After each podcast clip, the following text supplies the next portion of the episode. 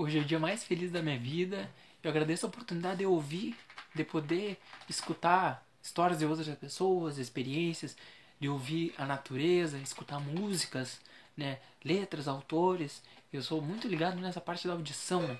Eu, como sou músico, sempre presto atenção em tudo, né? E graças a Deus a gente pode ouvir, né? E como dizem, a gente tem uma boca e dois ouvidos, né? Porque é pra gente escutar mais do que falar. E vamos falar sobre as desigualdades sociais, né? Kardec pergunta: a lei da natureza, a, a desigualdade, né? É lei da natureza?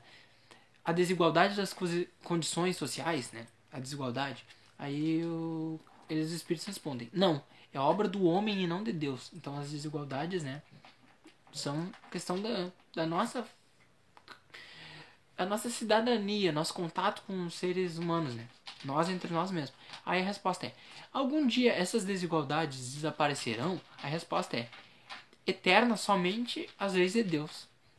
Não vês que dia a dia ela vai se apagando, né? As desigualdades desaparecerá quando o egoísmo e o orgulho deixar de predominar, né? Tá falando de nós. Restará apenas a desigualdade do merecimento. Dia virá em que os membros da grande família dos filhos de Deus deixarão de considerar como de sangue mais ou, mais ou menos puro. Só o espírito é mais ou menos puro, e isso não depende de posição social. Então fala que a desigualdade, como a gente conhece, vai desaparecer, tendo em vista quando a desigualdade né, física é provocada por nós, que por causa de dinheiro, por outras razões, né? Então quando o egoísmo desaparecer, as desigualdades desaparecem. Mas que não podemos esquecer que o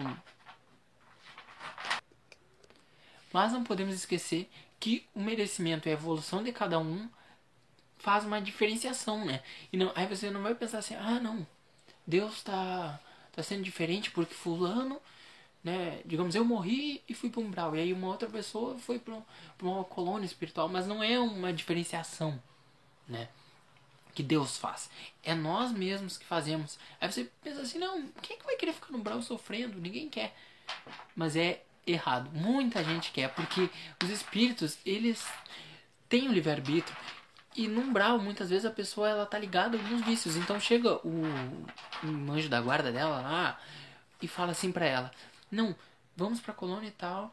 E aí a pessoa vai, às vezes tem um vício lá, ela fala: Não, mas eu não quero deixar, não quero parar de, bebê, ou então, ah, não quero abandonar meus parentes, aí eles, eles dão uma opção para ti. Fala assim, não, você, você nos acompanha, depois você vai, não, não quero, quero ficar aqui. E os espíritos respeitam. Né? Então você às vezes, muitas vezes, a maioria das vezes, você tá lá porque você se afiniza e você quer estar tá ali. Né? Muitas pessoas têm diversos vícios ou hábitos, né? A gente sabe que tem lugares muito sexualizados e as pessoas só querem ficar lá né? Muitas vezes ela viveu uma vida reprimida, aí quando ela desencarna, ela não, aí o espírito pega e fala: "Não, vamos para uma colônia". Aí fala: "Não, quero ficar aqui, eu tô bem aqui, não quero", né? Então muitos espíritos que estão no umbral, eles mesmos querem viver lá. Então não é uma diferenciação que Deus faz, né? Ele, claro, a gente sabe que muitos espíritos às vezes estão sofrendo no umbral, né? Mas isso tem a ver com os atos que eles fizeram no dia a dia. Então há duas coisas, aquilo que a gente quer, né? Que ah não, quero ficar no Brawl, mas também aquilo que a gente, de certa forma, quer também. Porque se a gente realiza um ato ruim, a gente quer viver num, digamos, uma pessoa que está sempre criando intriga e está mentindo e tá ela não quer sofrer, digamos, mas ela, ela contribui para aquilo. Ela gosta daquele mundo de intriga, de inveja, de mentira, de luta. Quando ela desencarnar, consequentemente, ela vai diretamente para um lugar onde tem intriga. Aí ela fala: "Ah, mas eu não gosto disso". Não, mas você contribuiu a vida toda. A sua vida toda foi em prol disso, então você vai para um lugar, né? É, a sua energia vai direto um lugar desse. A gente tem no, no livro Nosso Lar tem um exemplo clássico da menina que ela foi tá lá no nosso lar, tá bem acolhida, mas ela não quer e ela simplesmente decide não porque ela quer encontrar, acho que é um noivo, alguma coisa assim. Ela decide simplesmente voltar, né, pelo seu livre-arbítrio, os espíritos não proíbem. Que se deve pensar dos que abusam da superioridade das suas posições sociais em proveito próprio para oprimir os fracos. Né? Então, está falando ainda da desigualdade física. Né? Aí fala que, aí os espíritos respondem: ai deles, serão ao seu turno oprimidos, renascerão numa existência em que terão que sofrer tudo aquilo que tiveram que, né, para resgatar o que eles sofreram, fizeram os outros sofrer, eles vão ter necessariamente que Aí você vai falar, ah, eles vão ter que pagar. Não, não é um pagamento. Mas é simplesmente para aprender, né? Que aquilo, para você pôr no lugar do outro. Porque às vezes aí você pensa, ah, não, mas ele aprendeu, ele se arrependeu. Mas é necessário a gente esquecer né, da, das nossas vidas passadas para realmente testar se aprendeu.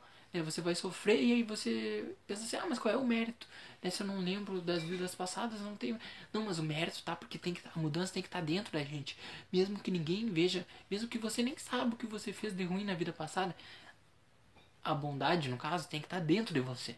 Né? Ela não pode ser simplesmente, ah não, eu não, não vou fazer mal porque eu sei que no futuro eu vou desencarnar e vou. Não. Né? A gente tem que fazer o bem por, por fazer o bem.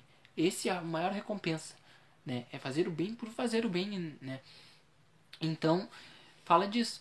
Então, aquela pessoa que nessa vida é, esmaga, poderia, não seria esse termo, mas por causa de ter dinheiro, ela humilha as outras pessoas. Numa outra vida, ela vai, né, para aprender. Não é uma punição de Deus. Ela que ela que nessa vida escolheu humilhar as pessoas. Então, na outra vida, por escolha dela nessa vida, nessa vida ela vai passar por aquilo. Né? Não foi Deus que quis aquilo. Foi simplesmente né, a lei da causa e efeito. Aquilo que você planta, você colhe. Né? E é isso. Um grande abraço e fiquem com Deus. Em breve vamos ver no mundo onde não há desigualdades. Se Deus quiser.